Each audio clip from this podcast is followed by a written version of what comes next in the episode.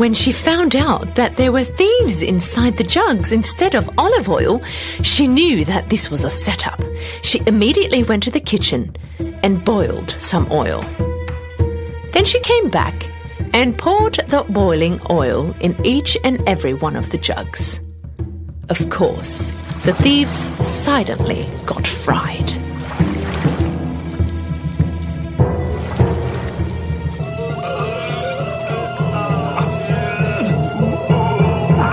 At midnight, when everyone was asleep, their leader came next to the jugs. You can get out now.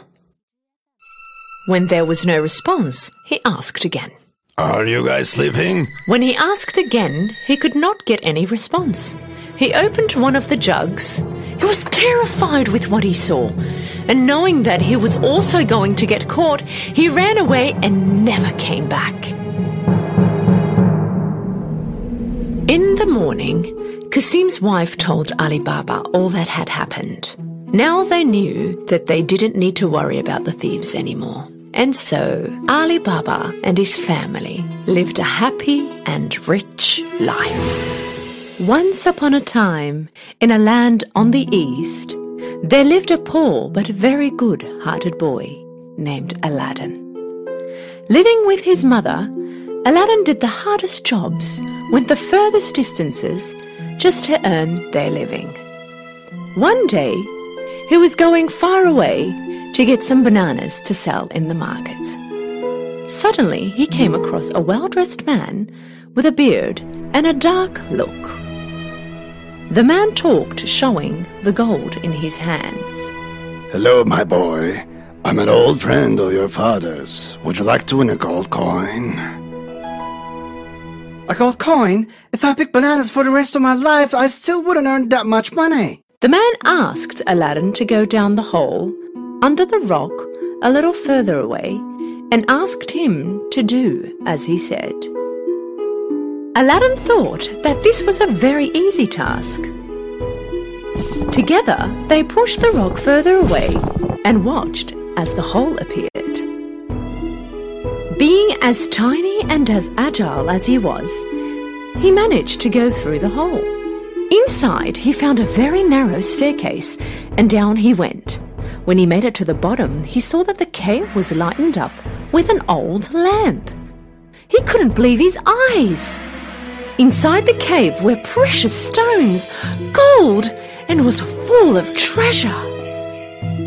While still at shock, Aladdin got scared from the voice he heard from up above. Lamp! Have you seen the lamp? Turn the light out and just bring the lamp to me. Out of all that treasure and gold that was lying there, Aladdin couldn't believe that the only thing that the man had wanted was this old worthless lamp. Now, Aladdin was scared. Aladdin took the lamp and began climbing up the staircase. But before he did anything, the man started to yell. Give me that lamp, quickly!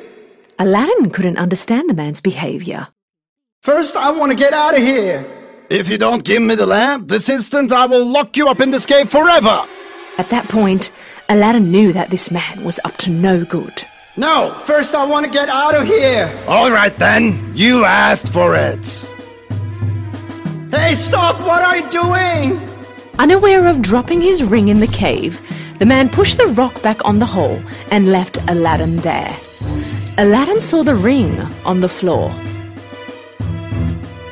And as soon as he picked it up and put it on, with a tremendous noise, the cave lit up in a pink cloud, and from the cloud appeared what seemed to be a giant. In fear, Aladdin took a look at the giant. Wish for anything you want. But don't you forget, you only have three wishes. I wish to go home. Okay, my boy. With a glimpse, Aladdin was back at home.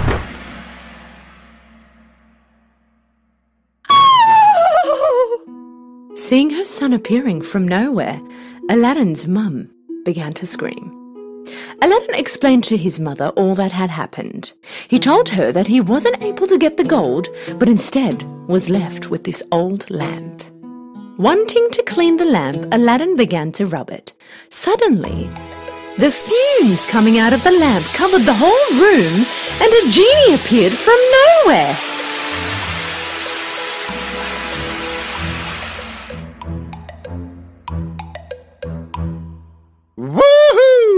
Wow, man, I've been trapped in this lamp for hundreds of years, and you saved me!